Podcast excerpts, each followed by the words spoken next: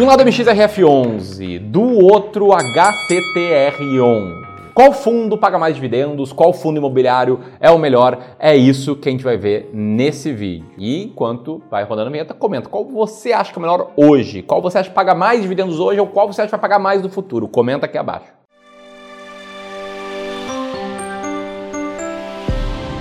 Bom, então o que a gente tem aqui, tá? A gente tem dois fundos imobiliários de papel que são muito famosos e que além da fama e além deles terem centenas de milhares de investidores, os dois se envolveram em polêmicas recentemente. E aí quando o investidor pensa, poxa, qual é o melhor para investir? Muitas vezes a cabeça do cara buga, né? Ele fica totalmente perdido, porque um teve uma polêmica com a CVM, o outro teve uma polêmica com um suposto conflito de interesses, um tá pagando mais dividendos, mas não vai se manter no nível extremamente alto de dividendos dividendos pelo resto da vida, já o outro não. Um tem uma carteira mais diversificada, o outro não. Enfim, a galera fica muito, mas muito perdida na hora de tomar decisão de seleção de fundos imobiliários. Por isso que eu resolvi gravar esse vídeo aqui. Tá? Você está assistindo falta do José, nosso especialista em fundos imobiliários, o José está doente. Isso mesmo, o José está com um problema, não é grave, tá? Torçam para ele melhorar, mas não é grave, podem ficar bem tranquilo. É uma amidalite, que virou otite, não tem nenhuma condição de gravar. Então eu vim aqui para falar um pouco sobre esse tema que eu domino, embora seja o maior especialista do mundo, mas eu estive aqui por trás, né,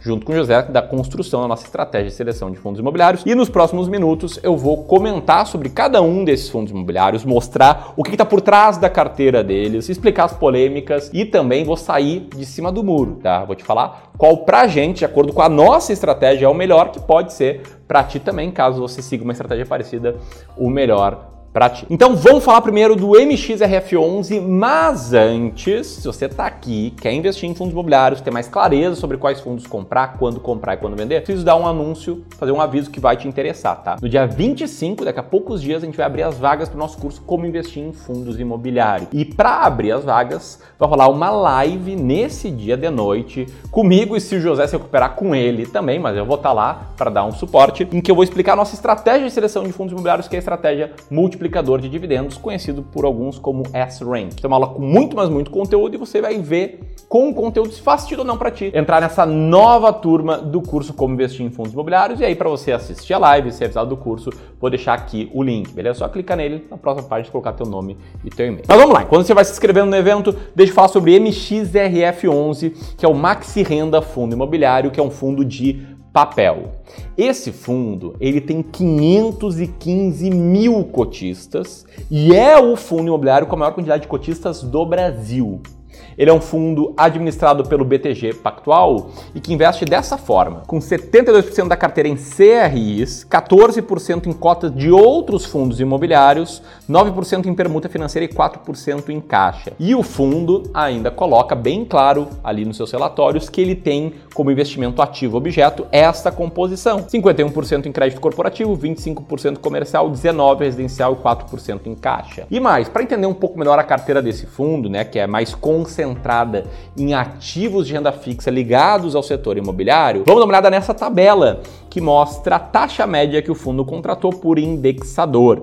Tá? Então, 40% do book desse fundo está indexado ao CDI mais 2,55% e 59% está indexado a IPCA e INCC mais 7,58%. Não vou nem comentar o resto porque soma ali 40 com 59 dá 99%. Mas lembra que eu te mostrei que esse fundo ele investe em outras cotas de fundos imobiliários também, aqueles 14% da carteira? Pois bem, esses 14% da carteira estão investidos nos fundos SPVJ11, GTLG11, IDGR11, GALG11, LPLP11 e aí por diante. Se conhece algum desses fundos, comenta aqui. E é claro, se está gostando da minha explicação até agora, eu te convido para deixar o like no vídeo. Se você é clubista, você já deve ter deixado o dedo no like. Se você não é, te convido para virar clubista. Só te inscrever aqui no canal, clicar o sininho para ser avisado sobre novos vídeos sobre fundos imobiliários, ações, como construir patrimônio no longo prazo, etc. Beleza? Então vou continuar aqui olhando para a carteira do fundo Maxi Renda e nessa tabela aqui, vou até dar um zoom, ó, nessa tabela aqui,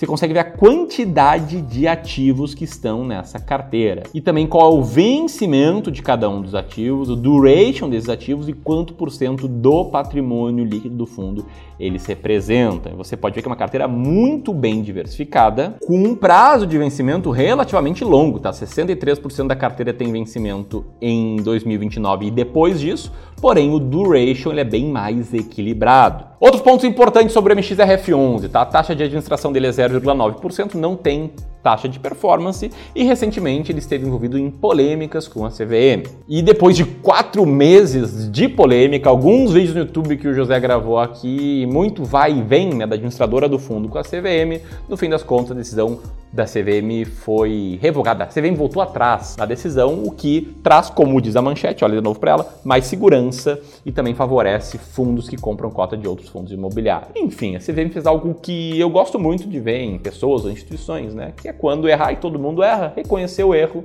e ajustar as coisas, voltar ali e desfazer as bobagens que fez ou voltar para as coisas como elas eram antes. E como é que está esse fundo nesse ano? Tá? Nesse ano esse fundo acumula uma queda de 2,42%, porém esse gráfico do Google ele acaba nos induzindo um pouco ao erro porque ele não considera o ajuste por proventos. Se a gente olhar o gráfico do fundamento, por exemplo, que faz esse ajuste por proventos, a gente pode ver que esse fundo ele tem uma certa alta nesse ano. Né? Ele começou o ano ali com ajuste de proventos cotado a R$ 9,32 e agora está cotado a R$ 9,61. Se você quiser descobrir como calcular qual foi o resultado percentual, é o seguinte, tá? O preço atual, 9,62, dividido pelo preço início do ano, menos 1.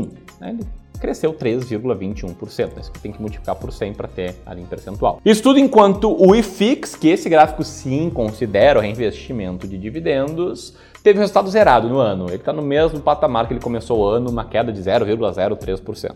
Outros dados importantes, te liga só no dividend yield dos últimos 12 meses e também na comparação, né, 2022 contra 2021 do MXRF11, enquanto te digo que a mediana dele do dividend yield é de 0,93% e o seu PVPA é de 0,95%, ou seja, ele é um fundo que está sendo negociado com 5% de desconto em relação ao seu valor patrimonial. Mas esse é um dos nossos concorrentes aqui nessa comparação. O outro concorrente chama Hectare CE, fundo de código HCTR11, é um fundo de papel que investe majoritariamente em CRIs, que tem 173 mil cotistas e também é um dos fundos com mais investidores do Brasil. Esse fundo tem 73% da carteira dele em CRIs, 22,8% em cota de outros fundos imobiliários e 3,6% em caixa. E o indexador desse fundo está majoritariamente alocado em títulos que pagam IPCA mais 10,3%. 90% da carteira do fundo é nisso. E a carteira completa do fundo, ó, essa que está na tela agora, também é bastante diversificada. O fundo tem uma cacetada aí de diferentes CRIs em carteira. Você viu agora há pouco que eu comentei que a taxa média dos CRIs desse fundo é de PCA mais 10, pouco por cento, o que indica duas coisas, tá? Esse fundo, ele tende a ter um yield maior do que o MXRF11, assim como tende a ter um risco maior também, tá? porque não existe almoço grátis, ou quase não existe almoço, almoço grátis no mercado financeiro. Tem uma estratégia que eu ensino que é chamada de único almoço grátis. Mas em via de regra, quanto mais você espera receber, mais o risco você tem de tomar calote aí de um desses credores, né? de, uma, de uma dessas empresas que você comprou as CRIs dela. Mas bom, esse é outro fundo que nesse ano se ouviu numa polêmica, tá? Uma polêmica de conflito de interesses. A polêmica foi pela equipe de gestão do fundo ter sido questionada questionada pelo fato desse fundo imobiliário investir tanto num business imobiliário quanto também no CRI que financiou a construção desse empreendimento. Ou seja, estava nas duas pontas, o que a gestão se defendeu dizendo que isso não é conflito de interesses. É sim a criação de aspas exposições diferentes, mas não necessariamente conflitantes. Mas fato é que a cota do fundo hectare ela cai 11,08% sem o reinvestimento de proventos e com o reinvestimento de proventos, aquela conta que eu te mostrei como fazer, uma queda de mais ou menos 2,28%, um pouco maior do que a do IFIX. O que mais que a gente tem? A gente tem uma senhora mediana de dividend yield de 1,3% nos últimos 12 meses e uma relação de preço por valor patrimonial de 0,94 vezes, ou seja, um fundo que opera aí com 6% de desconto. O que nos leva para grande pergunta: qual é melhor hoje? E aí qual o fato, tá? A maioria dos investidores em fundos imobiliários, pelo menos pela minha percepção aqui de educador financeiro, nem de gestor de investimentos, toma o seguinte caminho para decidir se um fundo imobiliário é bom ou ruim. Esse cara vai lá, olha um monte de vídeo, olha um monte de relatório, ouve um monte de gente falando e por ouvir a maioria ele acaba tendo uma visão parecida com a da maioria. Nesse caso, eu arriscaria dizer que a maioria das pessoas prefere o MXRF11, porque é tido como um, fundo mais seguro, com a carteira mais diversificada, que compra CRIs com menos risco. Só que o que a maioria dos investidores não percebem? Né? Se todo mundo tem essa mesma informação, essa informação vai para o preço. E se está todo mundo recomendando a mesma coisa, eventualmente essa coisa pode ficar um pouco mais cara. E nisso você pode estar tá pensando, poxa, mina, o que vocês fazem diferente da maioria? Se você é clubista raiz, você sabe. Se você não é clubista raiz, assiste alguns vídeos aqui de tempos em tempos, deixa eu te explicar que a nossa estratégia, ela procura de forma matemática ter uma boa cesta de fundos que tenham foco tanto no dividendo, mas também que estejam baratos, que tenham uma boa margem de segurança e um espaço para valorização. Na aula do dia 25, eu vou te explicar passo a passo dessa estratégia também como chegar nos fundos muito parecidos com os que a gente compra aqui. Mas aqui eu quero te adiantar o seguinte, tá? Essa estratégia eu não tirei da minha cabeça. Eu basicamente adaptei o racional desse livrinho aqui, a fórmula mágica de Joe Greenblatt, para o mercado de fundos imobiliários. Então a gente olha para basicamente dois fatores um fator de preço e um fator de dividendos, e de forma matemática a gente seleciona 15 fundos baratos para estar na carteira, num ranking mais ou menos como esse, aí que são os fundos que vão ajudar a multiplicar seus dividendos e também te dar clareza sobre o que fazer. Essa estratégia a gente testou, e ó, a carteira dela, S-Rank, teve um resultado melhor do que a carteira do IFIX, desde que a gente consegue fazer a sua simulação. E essa é uma das estratégias que eu ensino no curso Como Investir em Fundos Imobiliários e também a estratégia que vou te ensinar na aula do dia 25, se você não se inscreveu, o botão tá aqui. Mas fato é que, segundo essa estratégia, o que, que a gente tem, tá? A gente tem o fundo de código MXRF11 na 28ª posição, do fundo mais barato ao mais caro da bolsa. Ou seja, ele até está lá mais perto dos baratos, porém não está entre os 15 mais baratos, que são os que a gente compra. A gente tem o fundo Hectare na primeira posição. E sim, eu sei dos riscos, por isso que a gente diversifica em outros 14 fundos imobiliários, diversifica em ações, ações norte-americanas, renda fixa. Mas o grande ponto aqui é ter clareza sobre o que comprar. Se você quiser ter clareza, o link da aula está aqui e aqui eu vou deixar um outro vídeo sobre fundos imobiliários do clube, se você quiser seguir nos assistindo. Um grande abraço!